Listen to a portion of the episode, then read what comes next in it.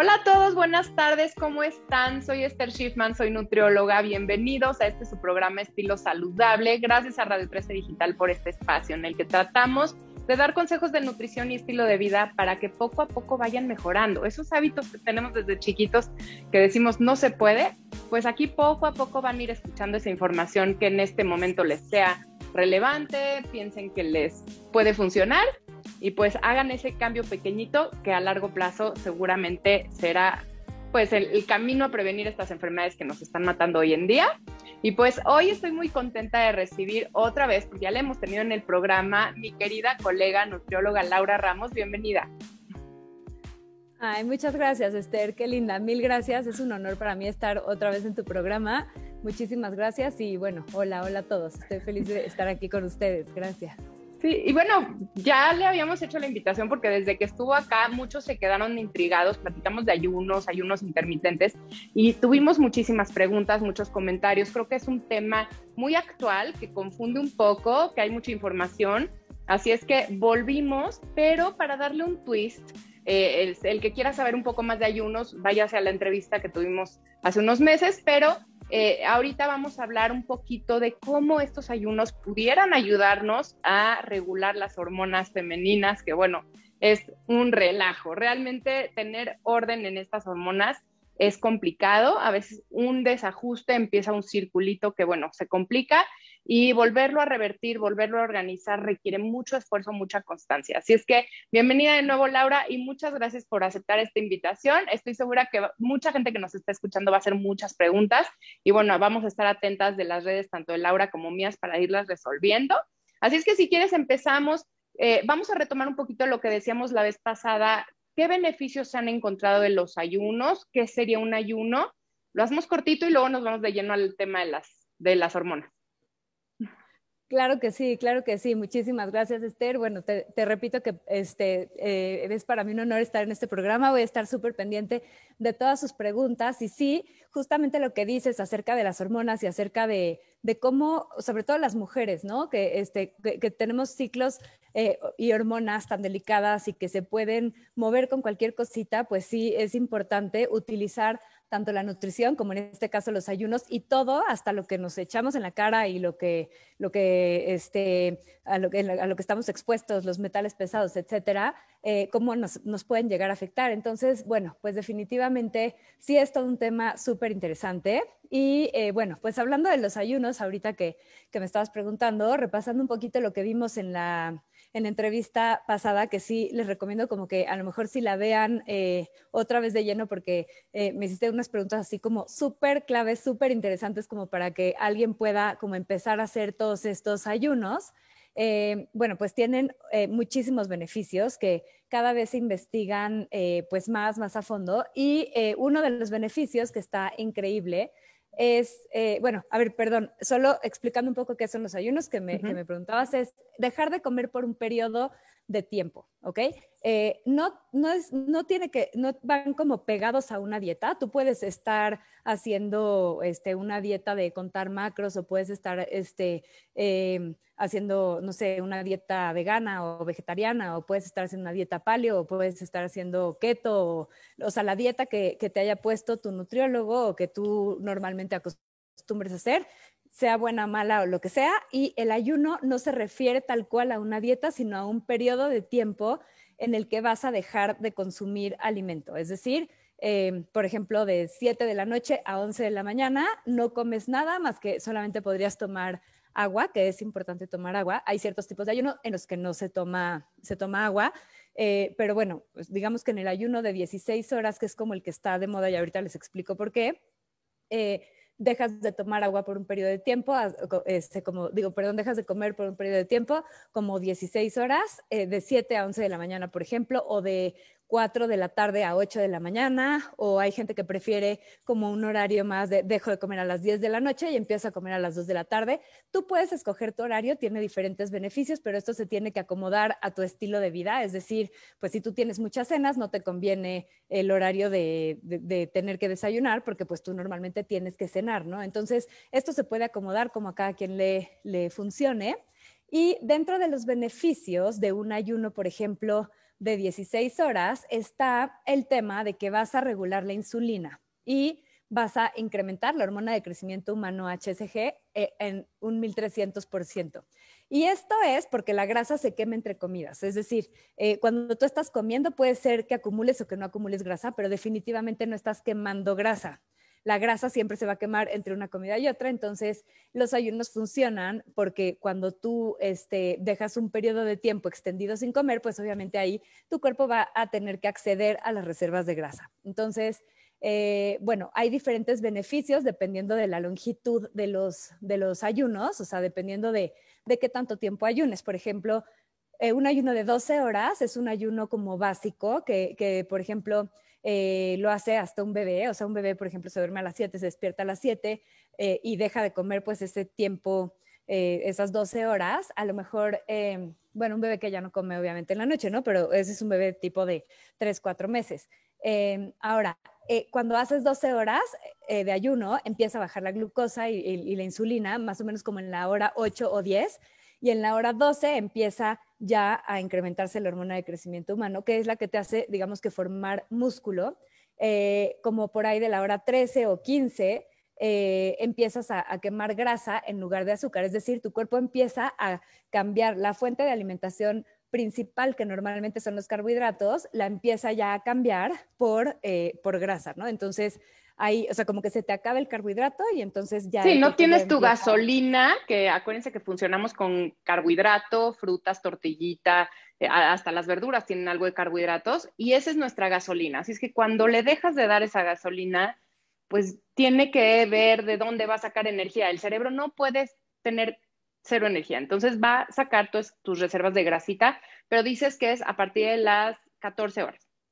Exacto, exacto. O sea, como a partir de la hora, entre la hora 13 y la 15, tu cuerpo empieza ya a cambiar esa, esa gasolina eh, que, que, ya, no, ya, ya no empieza a usar, digo, ya deja de usar el carbohidrato porque ya se le está acabando. También depende de cuánto te hayas comido de carbohidrato y qué tan resistente seas como digamos que a la insulina y, y si hiciste mucho ejercicio, si dormiste bien, o sea, como otros factores en qué momento vas a dejar de utilizar esa, esa fuente de, carbohidrato, ¿no? Porque depende de qué tanto stock tengas, pero sí, efectivamente, lo que dice Esther es súper cierto. O sea, primero vamos a utilizar esa fuente, esa gasolina, que es todo, todo, el carbohidrato, y entonces llega un momento como a partir de la hora 13 o 15 de ayuno en el que vamos a empezar a acceder a las reservas de grasa porque ya no tenemos esa gasolina principal. Entonces, eh, Aquí eh, lo interesante es que después lo que pasa una vez que hacemos ya 16 horas de ayuno eh, o 16, 17, es que entra una cosa que se llama eh, autofagia. Es decir, hay un doctor que se llama Dr. Schumi que en 2016, o sea, ni siquiera hace tanto, se ganó el Premio Nobel de Medicina por sus descubrimientos de la autofagia, que es cuando la mitocondria de las células enfermas o defectuosas se autodestruye para poder dar espacio a células buenas y fuertes para regenerarse. Entonces, las células que, pues, que estaban a lo mejor viejas o enfermas o que podrían como estar ahí como empezando a generar alguna enfermedad o algo así, eh, empiezan como a morirse de hambre, ¿no?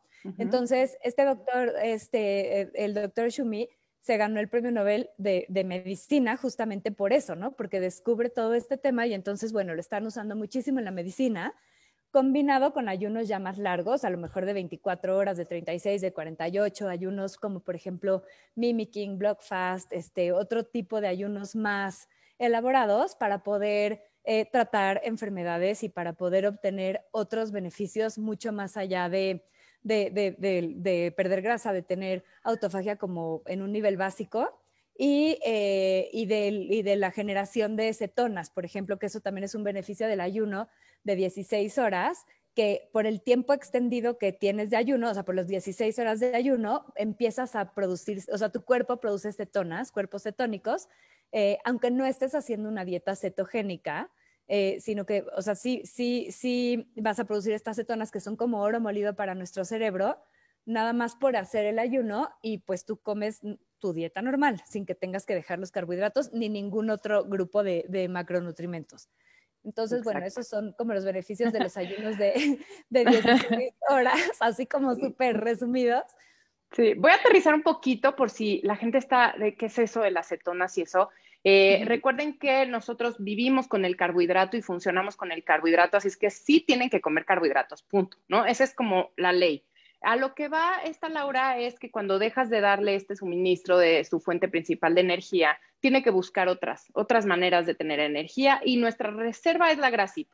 Esa grasita que acumulamos que no nos gusta, es muy importante para estos periodos en los que dejamos de comer o en los que necesitamos mucha más energía de la que, de la que comemos.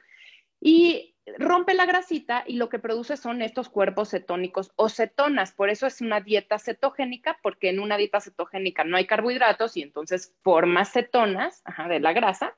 O en el ayuno, pues no, no, hay carbohidratos y entonces forma cetonas a partir de la grasa. Es el mismo mecanismo, sin embargo, en una dieta keto o cetogénica, pues es a largo plazo que quitas el carbohidrato y tienes que tener ciertos cuidados y ya hablaremos en otro momento de esta dieta. Pero en el ayuno puedes tener ese beneficio de formar cuerpos cetónicos sin tener que estar en una dieta keto. No sé si me expliqué, pero cualquier cosa nos mandan mensajitos para que estos temas complicados queden un poquito más aterrizados y entiendan eh, cuál es la mejor estrategia para ustedes en este momento de vida. Y obviamente no hacerlo solos, acérquense a un profesional de la salud que tengan confianza, que esté súper estudiado y que les vaya dando estas opciones y digan, esta creo que es la mejor para mí por estas razones. Así es que eh, lo que entiendo que Laura nos platica es, todos deberíamos hacer un ayuno de 12 horas. Ese es uno normal que nos va a permitir hacer músculo, diariamente, es decir, no perder nuestra masa muscular porque 12 horas sin comer en la noche permite al cuerpo que lo que le diste en el día de, tus materias primas, logres formar tu músculo, que más músculo es salud. Lo hemos dicho muchas veces en este programa. Luego, si te vas un poquito más de horas, 13, 15, ya empieza esta pérdida de grasa porque ya el cuerpo dice, ¿de dónde saco? Ya me acabé todas mis otras reservas, quemo un poquito de grasita y eh, pues puedo subsistir, ¿no? Hago estos cuerpos cetónicos. Y ya un poquito más largo es cuando empieza esta autofagia que es realmente limpieza. Es, eh, tengo muy células medio defectuosas, medio viejitas, mitocondrias, que, que, es realmente lo que da energía a la célula, están defectuosas, las elimino, que se autofagian, se autocomen, y entonces tienes células renovadas, y obviamente eso se traduce en más energía, más, ¿no? más, más salud, como que te sientes un poquito mejor. Así es que ahí vamos como en estos tres tipos de ayuno, ¿no? Sí, sí, sí, exacto. ¿Lo dije bien? Perfecto, perfecto, buenísimo. buenísimo. Gracias. Ya, perfectamente consolidado. Y eh, solamente como para agregar algo padre de, de, lo que platicamos de las cetonas, o sea, lo, lo, que, lo, que, lo que dice Esther de las cetonas, que es cierto, o sea, una vez que ya no tienes esa energía de los carbohidratos y vas a utilizar las cetonas que surgen a partir de la utilización de la grasa como energía, eh, te vuelves como un coche híbrido. O sea, lo que está increíble de los ayunos es que te dan mucha energía. Hablando justamente lo que dices al final de la energía, es que tu cuerpo aprende cómo utilizar carbohidratos como fuente de energía, que es lo que normalmente hace, pero como ya sabe utilizar la grasa, cuando se te acabe el carbohidrato, entonces ya lo sabe usar.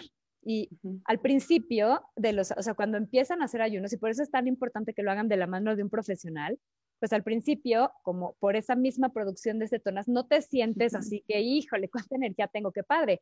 No me dijeron que los ayunos son lo máximo, me siento pésimo, no, no es cierto. me siento pésimo, exacto. O sea, al principio dices, o sea, no, esto no es para mí, o sea, no me estoy sintiendo bien. Por eso es tan importante poder decirle a un profesional que, a ver, me siento mal porque tal vez estás deshidratado, porque los ayunos deshidratan, por supuesto, o sea, llevas mucho tiempo sin comer, no estás obteniendo minerales de ningún lado, entonces puedes estar deshidratado, te puede dar como tipo keto flu, que también es una, una, una cosa por la utilización de grasas, por las cetonas, que pues te sientes mal en lo que tu cuerpo aprende a utilizar la grasa como una, o sea, como a reconocerla como fuente de energía. Haz de cuenta que te dan unos lingotes de oro y ahí los tienes, ¿no? Y, y sí, pues es oro, ¿no? Y está increíble que lo tengas, pero no sabes usarlo. En lo que aprendes a hacer o joyería o alguna cosa que puedas utilizar ese oro, pues no, no vas a saber usarlo. Entonces, eh, la magia de los ayunos no pasa en los primeros días, por eso hay que tener un poquito de paciencia, hay que hacerlos bien, hay que estar súper bien hidratados, etcétera, o sea, como que hay que tener un protocolo especial, entonces acérquense a Esther, acérquense a mí, o sea, aquí estamos siempre para ayudarlos, para contestarles este, cualquier pregunta que, que tengan, para que no, no, se vayan a poner en riesgo. ni con esta ni con ninguna otra, pues, eh, o sea, como... Plan de alimentación o estrategia. Exacto, exacto. Exacto. Y, bueno, pues sí, eh, el beneficio de la energía está padrísimo justamente por eso, porque puedes utilizar cualquiera de las dos como fuente de energía y tu cuerpo te lo agradece. O sea, llega un punto en el que dices, híjole, ya, llevo 10 kilómetros corriendo y puedo correr más. Y yo pensaba que no. Tengo muchísimos atletas de alto rendimiento que, que me dicen, es que yo me la pasaba corriendo cada 5 metros y no podía ganar el triatlón y así. Y, de repente ahorita ya están en primeros lugares en todas las carreras. Y está increíble que, que, lo, que lo están viendo, o sea, materializado como ya el, el sueño de, ay, qué, qué padre, sí esté teniendo más energía, ¿no? Eh, eso y muchas cosas médicas que pasan con ayunos más largos. Entonces, bueno, ahorita vamos como en la hora 17, ¿no? De, de los ayunos. De ayunos. Exacto, exacto. Y conforme vas avanzando un poquito, por ejemplo, si haces 18 horas, entre 17 y 18, todos los días, tienes mucha autofagia, ¿no? Entonces, también importa un poco de para qué quieres hacer los ayunos, ¿no? Si los quieres hacer para bajar de peso, eh, o sea, porque mucha gente lo que busca en los ayunos es perder grasa, ¿no? Y ganar músculo, entonces a lo mejor con 16 horas tienes y estás muy bien ahí y, es algo muy funcional y muy social también, ¿no? Porque de repente si te digo, es que vamos a hacer 24, Esther, híjole, pero es que yo tengo un desayuno y una cena y, y ¿cómo va a ser 24 horas de ayunos y qué le voy a decir a la gente, ¿no? Mis hijos, mi familia, hasta la parte eh, como emocional, social y eh, eh, como de psicología de la alimentación, cuando tienes niños chiquitos, pues es imposible estar haciendo ayunos, o sea, como que no, no puedes hacerlo eh, de, de, una manera que, que, se convierta en un trastorno de alimentación, ¿no? Porque pues no, este, pues cómo le vas a explicar a tu hija que no vas a comer durante tanto tiempo y que aparte lo vas a romper de una manera especial porque tú no puedes comer, o sea, como que hay que tener cuidado en cómo se hacen, cuántos se hacen y para qué se hacen y junto a quién lo haces y quién va a ser tu acompañamiento, ¿no? E, eso es, eso es importante porque... Pues, Qué bueno que le dices, porque sí, eh, como que la gente oye, hay uno, dieta keto, bueno, y lo hace solito, sin, sin guía, y creo que eso está poniendo en riesgo, porque son, son estrategias que cumplen ciertos objetivos, que si los haces bien, pasa lo que dice la evidencia científica, pero que si los haces mal, obviamente te atoran y tienen más problemas. Así es que creo que damos aquí la información como para que ustedes se cuestionen se acerquen a su profesional de la salud y evalúen cada caso y qué sería bueno para ustedes.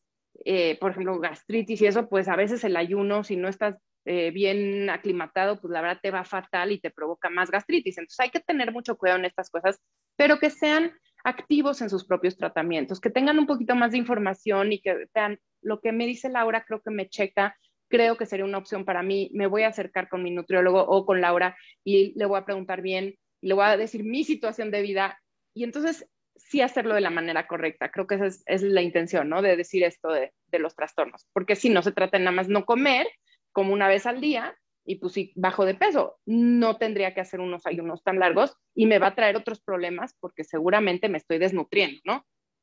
Sí, sí, sí, definitivamente, definitivamente. Y aparte importa realmente, ahorita que les diga los beneficios de los otros, o sea, de los ayunos más largos, importa mucho cómo vas a romper tu ayuno, o sea, qué vas a hacer después de tu ayuno, incluso cómo te puedes preparar para un ayuno un poco más largo, eh, como, como para realmente tener el beneficio y que no sea nada más, ah, yo como cada 24 horas, pero me como una pizza o me como este, unas papas o me como, o sea, o como, como, como, como este trastorno de atracón durante la media hora o la hora que puedo comer y entonces eso se convierte en algo peor, ¿no? Porque ni vas a perder grasa como...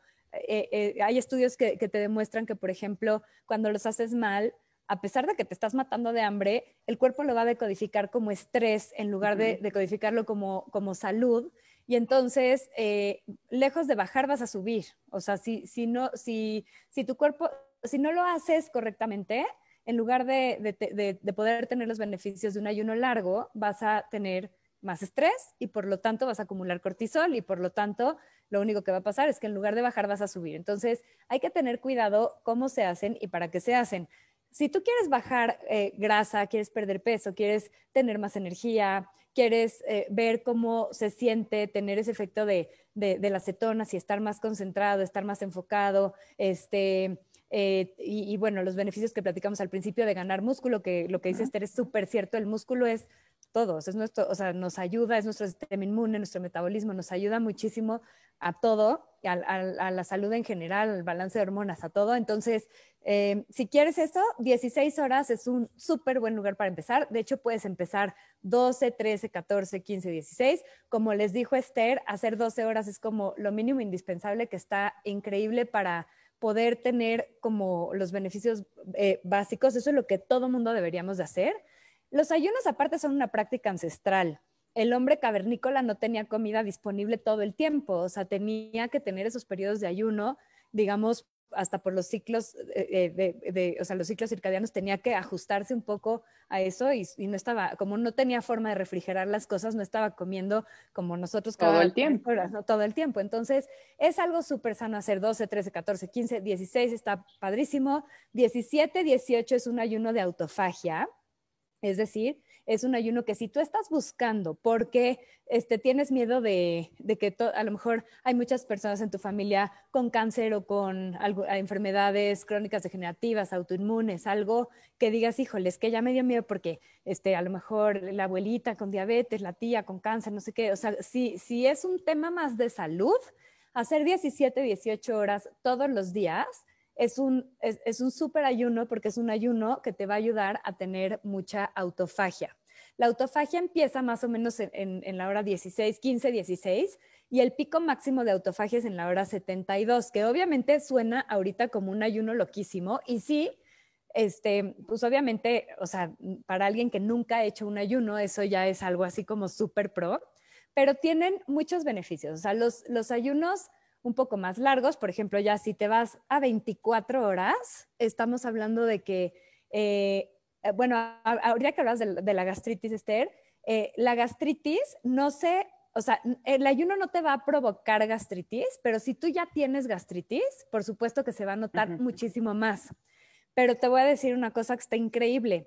Lo que hemos estado viendo y lo que, bueno, obviamente no es que yo lo empecé a ver, sino que primero lo investigué y lo, lo estudié eh, con doctores que, que, lo han estado haciendo y luego lo he estado probando con, con varios pacientes que, este, que tienen, por ejemplo, gastritis o colitis o problemas, justamente todo el, todo el tema de la parte gastrointestinal y toda la parte que tiene que ver con el intestino permeable y con la macrobiota es que con los ayunos de 24 puedes ayudar muchísimo a revertir ese tipo de cosas. O sea, como que cuando tienes mucha gastritis, eh, a lo mejor si haces un ayuno de 24 bien hecho y bien, o sea, cuando lo rompes, lo rompes correctamente como tiene que ser, regeneras tu macrobiota. O sea, es un ayuno en el que se repara el intestino y la macrobiota porque genera células madre. Entonces, eh, puedes reparar mucha permeabilidad intestinal. O sea, haz de cuenta que dejas que las paredes de tu intestino, que deberían de estar selladas como piezas de rompecabezas, se puedan regenerar. Entonces,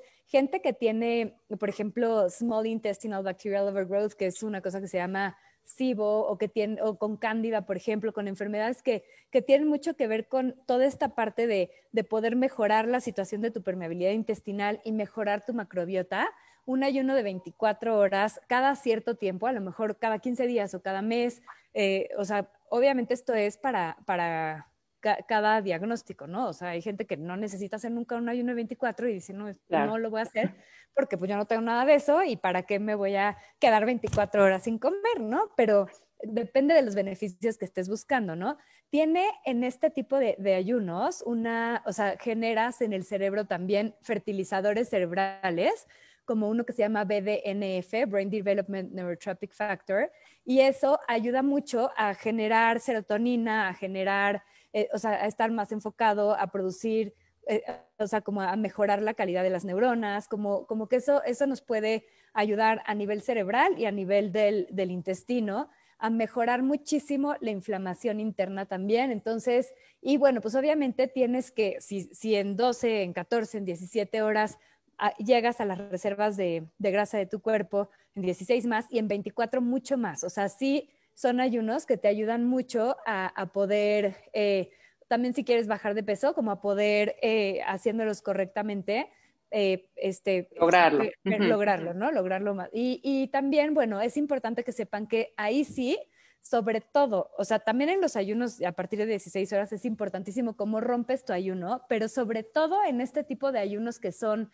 más largos, es indispensable romperlo correctamente, porque si no, lejos de tener un beneficio, de verdad vas a tener, eh, eh, o sea, ahí sí, gastritis, colitis, gases, toda la tiamina se va para metabolizar el carbohidrato, o sea, todo como que sale mal. Entonces, no queremos eso. Ahí si van a hacer un ayuno de 24 o más, de verdad acérquense a un profesional. Ahí sí es absolutamente necesario que lo hagan de la mano de alguien, ¿ok?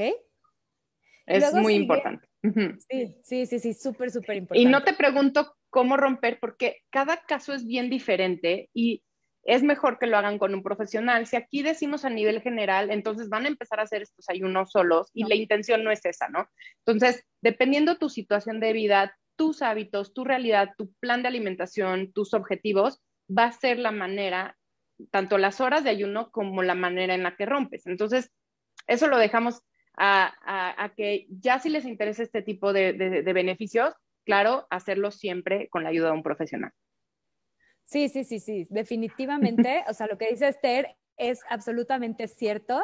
Ahí sí es este, muy, muy importante que sea de la mano de un profesional. Y también para saber qué te queda bien, porque justo como, como lo dijiste eh, hace, hace, ratito, o sea, no es lo mismo eh, eh, una persona que tiene que bajar grasa, otra que necesita generar mucha autofagia, otra que tiene gastritis o, o, o, sea, sí, sí es hacer una, como una, eh, este, algo como más a la medida. Y, eh, y si necesitas un ayuno más largo como de 36 o un block fast de, 30, de, de 48, de 72 horas, que son ayunos más largos, hay alternativas para no tener que dejar de comer todo ese tiempo, como un fasting mimicking, que es como un ayuno que mimetiza el efecto que va a tener un ayuno, por ejemplo, de 72 horas en el que ya tienes muchísimas células madres, que vas a reparar, incluso puedes hasta reparar lesiones eh, como musculoesqueléticas y reseteas todo tu sistema inmune cuando hay enfermedades autoinmunes, pero se pueden hacer protocolos especiales, por ejemplo, este de un doctor que se llama Dr. Walter Longo, que eh, de hecho tiene en Estados Unidos, te mandan así como tus tus barritas y tus cositas de comida, nosotros aquí lo hacemos como con ciertas cosas de comer, ¿no? Así puedes comer cierto número de calorías al día, con, con o sea, de ciertas cosas, con ciertos gramos de proteína.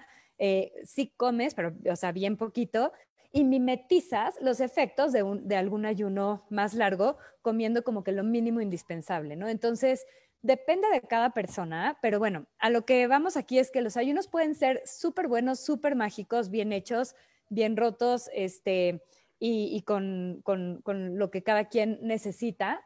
Eh, y bueno, los podemos usar muchísimo a nuestro favor y justamente también como para lo que decías de la parte hormonal, porque... Es lo que te iba a preguntar. Eh, Vámonos ya al tema de las hormonas, que creo que mucha gente que nos está escuchando trae rollos hormonales. Eh, recuerden que todo nuestro sistema está conectado. Entonces, cuando sentimos estrés, miedo, todo este rollo que estamos sintiendo ahorita, incertidumbre, miedo, se traduce en ansiedad y generalmente no sabemos manejar esta ansiedad, este estrés, estas emociones y comemos de más o de menos. Así es que claro que está relacionado y claro que tenemos que por medio de esta alimentación o esta restricción en la alimentación o en los tiempos de ayunos, regular esta parte hormonal, que inclusive nos puede dar para abajo. Eh, me ha pasado gente ahorita en la pandemia que está súper deprimida y es cuestión de hormonas, es cuestión de neurotransmisores, no es cuestión realmente de que tengan un cuadro depresivo, que necesiten un antidepresivo, que, posiblemente con el estilo de vida lo, se corrige. Entonces, cuéntanos cómo puede ayudarnos el ayuno a las hormonas.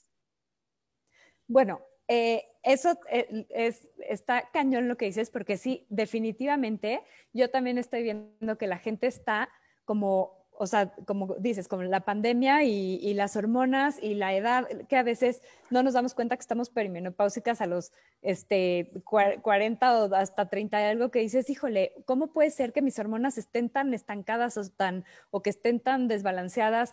hasta interacciones con las vacunas, con el COVID, con todo, o sea, no, no es una casualidad, está cañón porque todo lo que comemos, todas las hormonas que tienen las cosas, eh, como les decía al principio, todo lo que nos echamos este, en la cara de cremas, los metales pesados que tiene, hasta el sartén con el que cocinamos, eh, los pesticidas, todo nos está afectando de una manera importantísima que hay hoy en día también muchísimos problemas de infertilidad que antes tal vez no había. Eh, o sea, por, eso, por nuestro estilo de vida, por, lo, por cómo tenemos el mundo tan mal, hasta la contaminación. Entonces, bueno, pues ya, lejos de traumarnos con eso, este, eh, los ayunos nos pueden ayudar o también nos pueden afectar, o sea, para este tema hormonal, porque las hormonas de las mujeres son bien delicadas. Entonces, los hombres la verdad es que pueden ayunar como sin mucho problema, hasta mucho, o sea, su sistema reproductivo no es tan complejo y a nosotras nos cuesta un poco más de trabajo, inclusive las señales de hambre durante el tiempo de ayuno.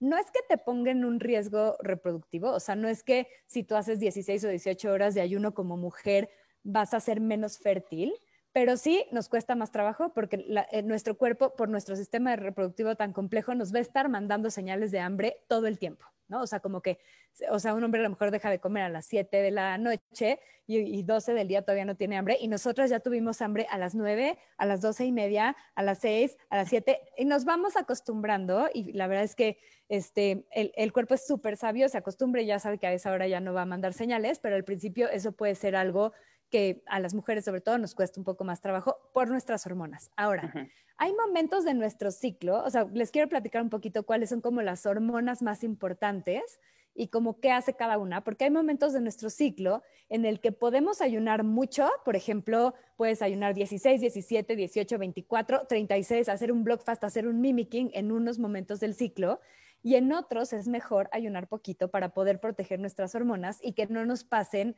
pues estas cosas de que estoy deprimida, quién sabe por qué, porque pues, estuve haciendo una dieta rara, o me dejó de bajar, o me está bajando cada mes, o tengo como manchados intermenstruales, o, o sea, como qué está pasando conmigo, ¿no? Entonces, eh, les voy a explicar un poquito qué hacen cada una de las hormonas, porque todas afectan nuestro comportamiento. Entonces, desde que nos baja, o sea, el día uno lo vamos a tomar como el primer día de nuestra regla, o sea, el día que te bajó.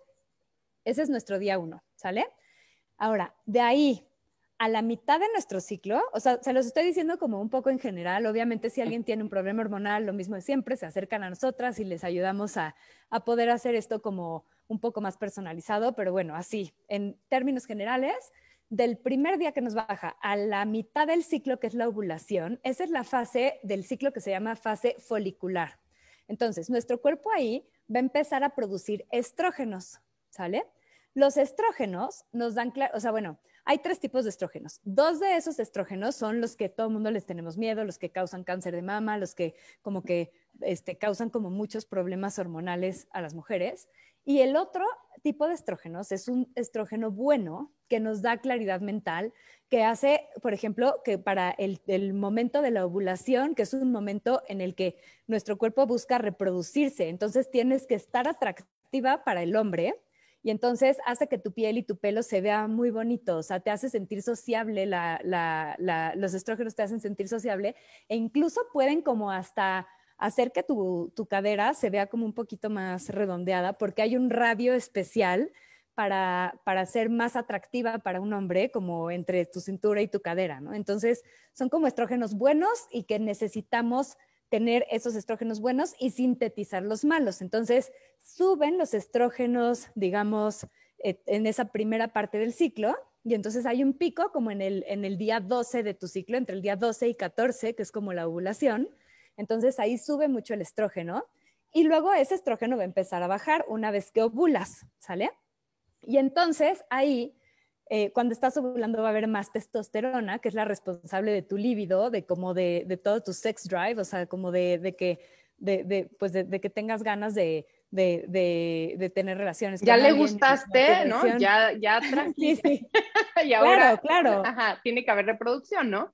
Sí, sí, pero eso la verdad es que es súper importante porque muchísimas mujeres, o sea, sí, pacientes vienen y me dicen, es que, o sea, no tengo ni tantitas ganas, de verdad, no, o sea, ¿Pero por qué? Porque tus hormonas están depletadas, o sea, como que estás, está, están, están mal, o sea, traes un tema hormonal que obviamente, o sea, ves al marido y corres, ¿no? Así de, es que no tengo ni nada de ganas. Entonces, en esta parte, para, o sea, es súper importante proteger tus hormonas para que no te pase eso y que tu líbido no se vaya a la basura, ¿no? Entonces, Eh, la testosterona, pues obviamente también, es la, eh, también te ayuda a formar mucho músculo. Entonces, bueno, por ejemplo, en los días de ovulación y así, es como que cuando podemos aprovechar hasta para rutinas más intensas para poder formar más músculo. O sea, como que hay que poder jugar con las hormonas y el momento en el que aparecen de nuestro ciclo para poder también lograr nuestros objetivos hasta de fitness, ¿no? Pero bueno, así funciona la parte de la ovulación. Tenemos muchos estrógenos y tenemos testosterona.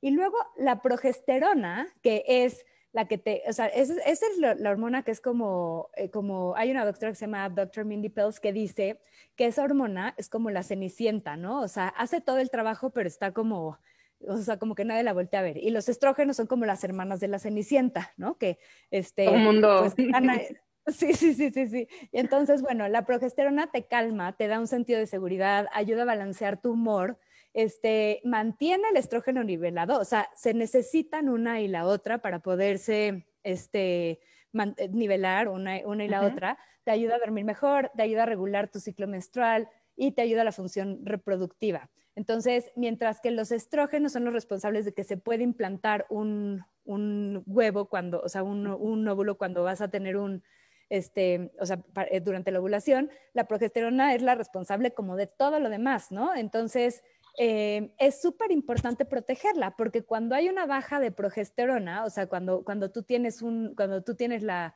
la progesterona baja, ahí lo que pasa es que pues, te puede dar mucha ansiedad o bochornos, dolores de cabeza, este, o sea, como que te sientes pues mal, ¿no? O sea, como que, y, y, como cuando las hormonas se estancan o se ponen, se ponen como mal. Ahora, hay otras tres hormonas que si esas otras tres que les voy a decir ahorita no están como en su lugar y bien acomodadas, eh, eh, los estrógenos, la progesterona y la testosterona, no hay forma de que estén bien. Entonces, las otras tres son muy fáciles de cuidar, pero no lo hacemos porque queremos vivir en el rush, en el estrés, así y enloquecidos. Entonces, eh, las, las hormonas como precursoras, o sea, las básicas son oxitocina, cortisol e insulina. Entonces, la oxitocina es la hormona que generamos las mujeres cuando vamos a parir. Entonces, y es la hormona de la felicidad, es la hormona del enamoramiento, es la hormona de los abrazos, ¿no? Cuando haces un abrazo liberas oxitocina y bajas el estrés, está comprobado científicamente también. Comprobado científicamente, definitivamente. Cuando haces algo que te gusta, entonces, ¿qué pasa con la pandemia? Nos quitó los abrazos, o sea, nos quitó los abrazos, nos quitó el contacto social, nos quitó la emoción de, ay, voy a ver si en un desayuno del colegio, o sea, no, no, no voy, no puedes tener como esa parte entonces, estamos como con oxitocina bajita porque no hay emoción social, no hay este contacto con la naturaleza, no hay adrenalina de poder hacer, o sea, como que, como que eso pasó, ¿no? Mucho en la pandemia. Entonces, cuando no hay oxitocina, eh, el cortisol, que es la hormona del estrés, que cuando está el cortisol alto, tú vas a estar sí o sí acumulando grasa. Entonces, muchísima gente tiene un chorro de kilos arriba de pandemia o sea, que son de pandemia, porque dejas de producir oxitocina, porque pues dejas de tener cosas que te gusten, cosas sociales, ya no hay bodas, ya no hay nada, ya así, y este, subes el cortisol, que si no está regulado el cortisol, pues obviamente eh, también vas a, o sea, e, eso hace que acumules grasa, ¿no? Si el cortisol no está regulado, que es la hormona del estrés, que no distingue entre estrés físico, químico, psicológico,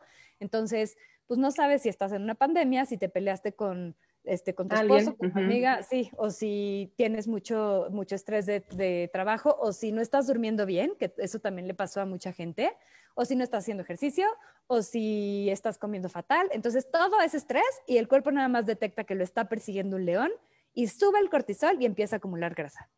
Y la tercera es la insulina, o sea, oxitocina, cortisol e insulina. Y la insulina, pues lo mismo, ¿no? Me la paso comiendo cada cinco horas, digo, cada tres horas y este, como, como, como, 15 veces al día tal vez, y lo que sea, y entonces mi insulina no se regula, no hago ningún tipo de ayuno ni nada. Ahora, el ayuno regula el cortisol y la insulina.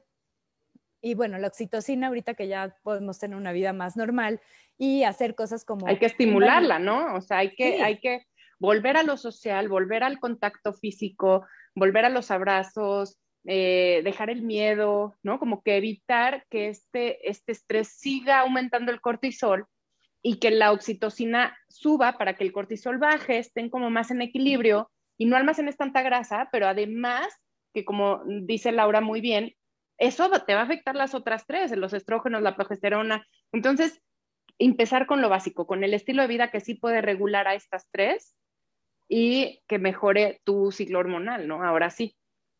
Exacto, exacto, definitivamente. Así tal cual como lo dijiste, este es, eh, o sea, ese es justo lo que yo hubiera dicho después también. O sea, si, si regulamos esas tres que sí están en nuestro control, ¿no? Desde lo que dijiste, ¿no? El, los abrazos, eh, dar un regalo, una sesión de yoga y meditación, eh, acariciar a un perrito, un gatito, este, darte un baño caliente y finalizar con un con, con frío, o sea, caliente frío ayuda trabajo altruista voluntario, cualquier cosa, las montañas rusas, cualquier cosa extrema que te hace generar también eso, también eh, amigos, familia, usar palabras amorosas, este, cualquier cosa que te haga feliz, o sea, cualquier, o sea, masajito, cualquier cosa que te haga este, generar oxitocina, eh, como dice Esther, bajamos el cortisol y la insulina también la vamos a regular a través del ayuno y a través de que, de que lo que comamos pues sea de alguna manera eh, pues balanceado, ¿no? O sea, que no haga picos de azúcar, ¿no? Exacto. Porque el problema con la insulina, recordemos, y váyanse ahí a otros programas que hemos hablado de la diabetes, de la resistencia a la insulina, es que la insulina nos ayuda a meter azúcar a las células. Así es que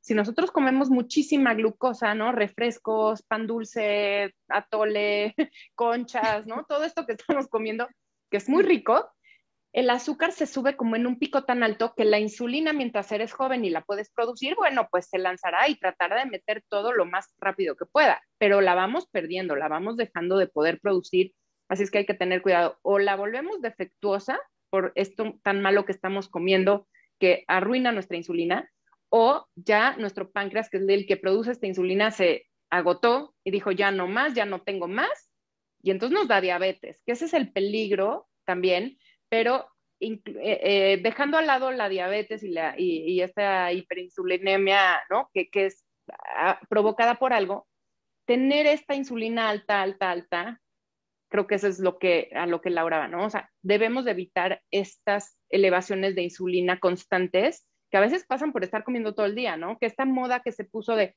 come cinco o siete veces al día, no es para todos, aclaro, hay gente que le disminuye la resistencia a la insulina, pero hay gente que le provoca la resistencia a la insulina, así es que creo que va por ahí, ¿no? Que, tenemos que cuidar esos carbohidratos que comemos y los tiempos para manejarla un poquito mejor. Sí, claro, claro, claro. Y lo mismo, ¿no? Que, como, como dice Esther, tiene que ser algo personalizado porque hay gente que lo necesita hacer así, porque a lo mejor, o sea, o sea, no, no, no todo es para todos, ¿no? Entonces, hay gente que sí, a lo mejor puede, puede tener hipoglucemia, así que podría no, no, no funcionarle de, de, esa manera y que tiene que, que, comer más seguido, pero también depende de qué vas a comer, ¿no? Y que no tengas, como, como dice Esther, trabajando a la insulina a marchas forzadas todo el tiempo para poder procesar todo lo que estamos comiendo eh, de, de, de, chatarra, ¿no? Entonces, eh, bueno, lejos de, bueno, lejos de eso, o sea, eh, aparte de lo que, de lo que platica Esther de la insulina y de la diabetes y de todo lo que, o sea, de todo lo que implica esto, una manera, digamos, fácil de regularla es haciendo ayunos, aunque sea de 12 horas. O sea, como que con 12 horas, como les comentábamos al principio, puedes como empezar a regular un poco la, la insulina y si aparte te relajas y duermes bien y no estás todo el tiempo en la pantalla azul del celular, porque eso también provoca eh, eh, pues temas eh, también hasta con la insulina, haces algo de ejercicio, este, y tienes como hábitos saludables, a lo mejor meditas un poquito y comes suficientemente bien, eliges como buenos carbohidratos, buenas grasas, buenas proteínas y tienes una dieta balanceada, le bajas el estrés al cuerpo, ¿no? para bajar el cortisol junto con la oxitocina, entonces puedes ayudar a regular las otras hormonas, ¿sale?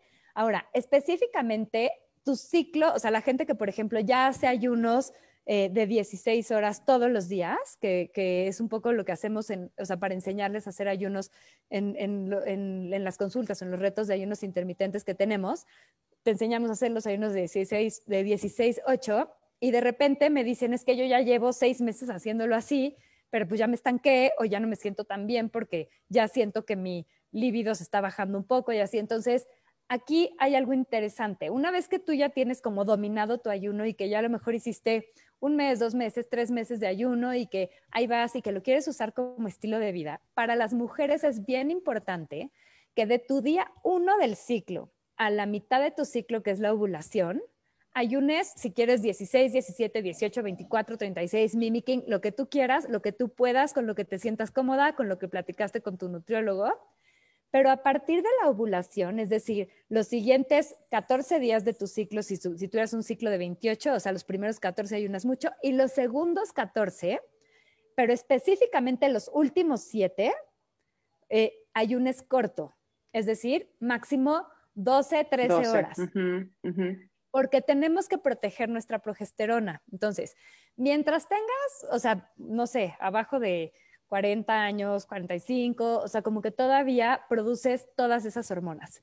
Pero específicamente para las mujeres que ya están en la menopausia, o sea, a lo mejor ya como o perimenopausia, como a partir de 48, 50, 53, o sea, como que más o menos ya tirándole más a los 50 que empezamos a tener como ya más temas relacionados con la menopausia, que es cuando las hormonas se van y te sientes miserable, o sea, si es como que, o sea, de repente un día se sienten bien y otro día mal, y un día tienes bochorno y otro día no, y otro día gritas y otro, entonces, antes de buscar, por ejemplo, un reemplazo hormonal o así, puedes empezar a conocer a tu cuerpo en esto, proteger tus hormonas antes de que llegues a ese punto donde ya no puedes ni voltear a ver a tu marido, ya ni a tus hijos, ni, o sea, ya, ya, ya ni siquiera te reconoces tú, no puedes dormir, sudas en la noche, o sea, como que síntomas que son muy hormonales o que no te sientes tú, ¿no? Y que dices, es que, ¿en qué momento me convertí en una bruja? Y esto fue por la pandemia. No es cierto, es un poco por tus hormonas y podemos protegerlas de tal manera que regreses a ser tú, a sentirte bien y a sacar lo mejor tanto de los ayunos como de tu plan de alimentación, como de tu plan de ejercicio, utilizar semillas de medicina ayurvédica para poder, este, pues, balancear también tus hormonas. Por ejemplo, es, es bueno meter este, pepitas de calabaza, semillas de girasol en ciertos momentos del ciclo para poder construir hormonas, tanto estrógenos como progesterona, y que esto nos ayude pues a estar como más en paz, ¿no? Porque sí, las hormonas tienen que ser nuestras amigas, o sea, son como la, la amiga en, en, la prepa o así que dices, híjole, esa es la que saca puro 10 y, va a las mejores fiestas y este, es súper divertido. Así, así tienen que ser las hormonas, no las tenemos que odiar, tenemos que aliarnos con ellas, ¿ok? Entonces, las pepitas de, de, girasol y todo eso es por los citoesteroles que traen o por qué razón? Ah, ok. Sí, sí, sí, sí, sí, sí, definitivamente. O sea, como que, como, como hay diferentes alimentos, por ejemplo, eh, según el momento del, del, ciclo, que nos van a ayudar ya sea alimentar como toda nuestra macrobiota y a sintetizar los estrógenos o a, este, a construir progesterona. Entonces, este, por ejemplo, las semillas, como las, las semillas de, de calabaza, la, la, linaza, las semillas de girasol, la chía, las semillas de melón, este, todas esas ayudan a sintetizar estrógenos, o sea, los estrógenos, digamos, este, malos, como la soya, por ah, ejemplo. Ah, ok. O sea, te ayuda a sintetizar los malos y a construir buenos, pero sí e, exactamente es eso. O sea, e, el hecho de, de meter alimentos que sean altos tanto en probióticos como en polifenoles, ayudan mucho a poder construir estas hormonas. Entonces, eh, definitivamente sí, eh, todos estos alimentos, incluso vegetales como espárragos, este, alcachofas, hinojos, hinojo, este, todos los crucíferos también como coliflor y col rizada y todos esos, eh, coles de Bruselas, cosas, este, verduras de hojas brócoli, verdes, brócoli, exacto, espinacas, todo eso nos ayuda a construir hormonas buenas. Entonces, eh, pero por eso, porque, o sea, como que ayudan en, el, en, en toda la parte de la macrobiota que va a, a, poder generar, eh, o sea, un balance hormonal, que, que, que, una comunicación hormonal mejor y también entre, obviamente, todos los órganos, ¿no? Entonces, eso, eh, pues, es, es, como, digo, aparte un plus, pero como lo, lo más importante, ahorita que sí me gustaría que se quedaran, es que independientemente del ayuno que hagas, si eres mujer, lo hagas en el momento correcto de tu ciclo para poder proteger tus hormonas. Y que, es en los primeros 14 días, hacerlos largos y en los últimos más cortitos. Exacto. Y hacerlos largos funciona. O sea, no es como que sea tan opcional hacerlos largos. O sea, es muy bueno hacerlos largos porque los ayunos largos sintetizan más los estrógenos Eh, y en la segunda parte también tampoco es tan opcional hacerlos, hacerlos cortos porque los ayunos largos destruyen la progesterona que no tienes al principio, entonces no te importa, pero en, la segunda parte la necesitas. Entonces, por eso... Eh, bueno, por eso hay que como... Ahí enfocarnos a comer tal vez estos alimentos. Obviamente tener una dieta saludable todo el ciclo, porque no es magia, no es porque como pizza y pasta y papas y todo y lo que sea, eh, de repente hago mi ayuno y ya estoy súper sana, ¿no? Pero eh, una dieta saludable todo el ciclo, pero sí enfocada en que la segunda mitad tienen que haber muchos de estos alimentos que me ayuden a proteger mi progesterona, ¿no? Exacto, exacto. Y una cosa que pueden hacer como, digamos, con las semillas, o sea, esto es algo así como, este, esto es algo eh, como padre para, para, las mujeres que igual lo pueden intentar. Es como algo, les digo, un concepto como de la medicina ayurvédica de toda la vida. Este, es que eh, sobre todo cuando hay más estrógeno, que es como entre el día 11 y el 15 más o menos, em, puedes meter así en cualquier alimento que vayas a comer una cucharada de semillas de linaza, o sea, linaza molida o linaza de semillitas y una de pepitas de calabaza, que son esas como verdecitas. O sea, una de linaza molida y una de pepitas de calabaza. Haz de cuenta en algo que te vayas a comer, en un yogurt o lo que sea, o si no, pues ya te las comes así, ¿no? Eso como al principio de tu ciclo, como entre el día 11 y el 15, más o menos. O puede ser toda la primera mitad. Eso construye mucho, o sea, eso construye estrógenos buenos y ayuda a sintetizar los malos. Y eh, en, la, en la última parte, o sea, a partir del día como 19 de tu ciclo, pero lo puedes hacer a partir del 15 también, o sea, como la segunda mitad para no complicarnos la vida. Ya de por sí tenemos un chorro de complicaciones y luego todo esto como que puede llegar a ser como más este, confuso, pero si en la segunda mitad de tu ciclo metes semillas de girasol y semillas de ajonjolí, ayuda mucho a poder balancear hormonas. Entonces, Em, eso, eso es así como algo, independientemente de todo lo demás, como dice Esther, tener una dieta saludable todos los días de tu ciclo. Para la gente que a lo mejor tiene unos ciclos muy este, inestables o que tienes muchos dolores o que tienes endometriosis o algo así, eso ayuda, o sea, como que ayuda a poder mejorar la calidad de tus hormonas, a construir hormonas. Entonces, ese tip de, de la primera mitad del ciclo poner semillas de, linaza o de, y de calabaza y en la segunda de girasol y de ajonjolí, ayuda mucho a todo este balance de, hormonas. Qué maravilla, qué interesante es este tema. Ojalá que pudiéramos hablar dos horas acá, porque yo digo que este programa tendría que ser más largo. Siempre ando cortando a los entrevistados, pero es que los tenemos que invitar más. Esa es una razón, pero además que sigue el siguiente programa aquí de Radio 3 Digital. Pero si quieres cerramos con contraindicaciones. ¿Quién no podría hacer ayuno o si hay alguna contraindicación o algún cuidado que se deba de tener?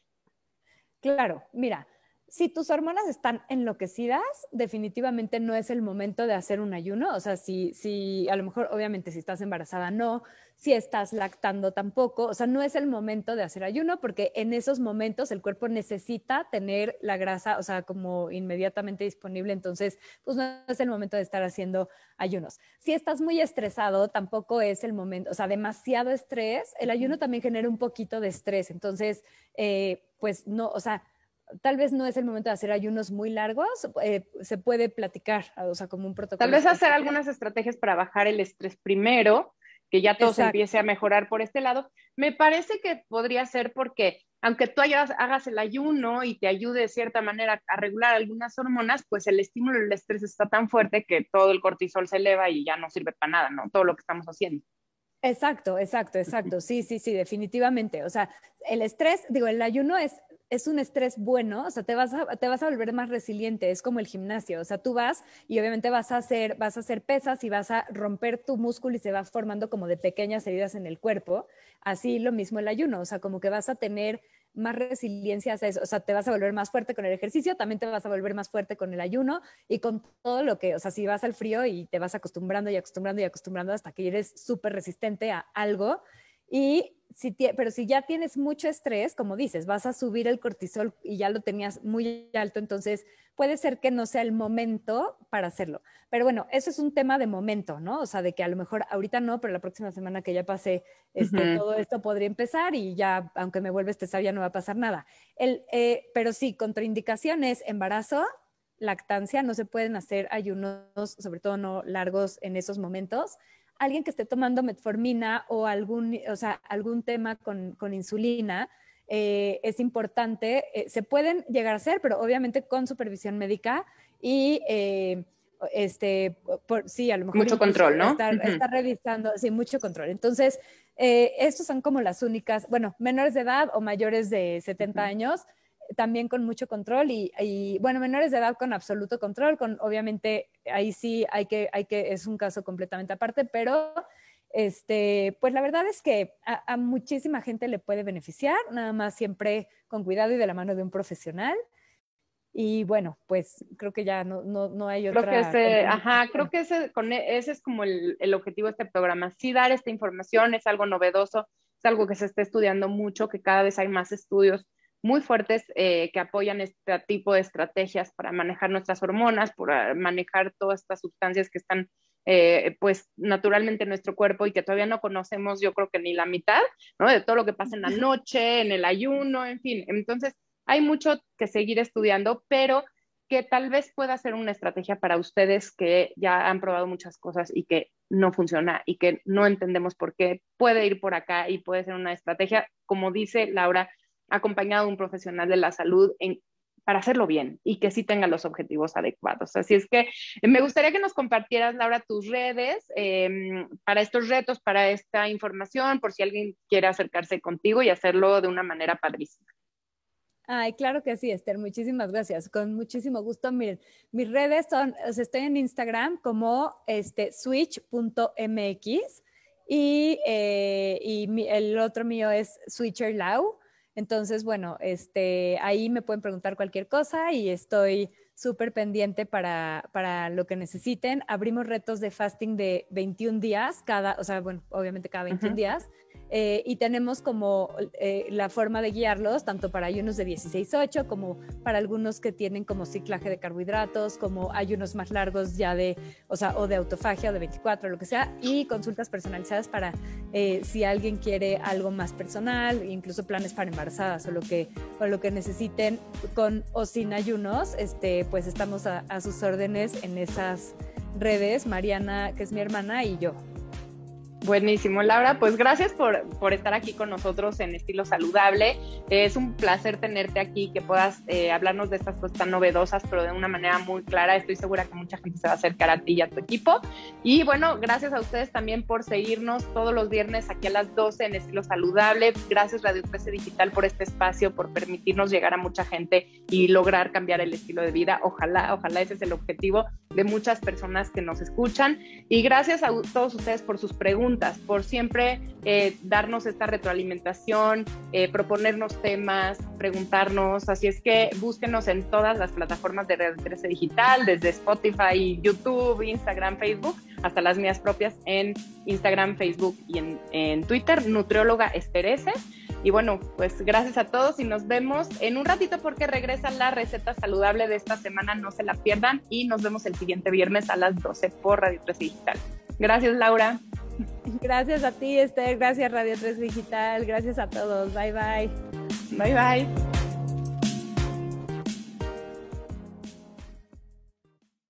La receta saludable de este día será un pollo asado con ensalada de blueberries. Ingredientes. Una taza de nueces en pedacitos, un cuarto de taza de jugo de limón, un cuarto de taza de aceite de oliva extra virgen, dos cucharadas de miel de abeja 100% pura, media cucharada de sal, un cuarto de cucharadita de pimienta molida, dos tazas de sandía sin semilla cortada en cubos, una taza de blueberries frescas, un pimiento amarillo cortado en pedazos, seis tazas de lechuga mixtas, cuatro lechugas de pollo en rebanadas o milanesas asadas. Preparación. Precalentar el horno a 350 grados Fahrenheit. Colocar las nueces sobre una bandeja para hornear. Cocer hasta que estén tostadas y aromáticas aproximadamente 8 minutos sacar del horno y dejar enfriar. Para preparar la vinagreta, en un plato hondo pequeño, batir todo junto con el limón, aceite, la miel, la sal y pimienta. Para la ensalada, en un plato hondo mediano, combinar la sandía, las blueberries, las nueces y el pimiento. Agregar la mitad de la vinagreta. En plato hondo, combinar el resto de los aderezos con la lechuga. Dividir la lechuga en cuatro platos. Cubrir con la mezcla de fruta y nueces. Rebanar cada pechuga de pollo diagonalmente y servir con la ensalada.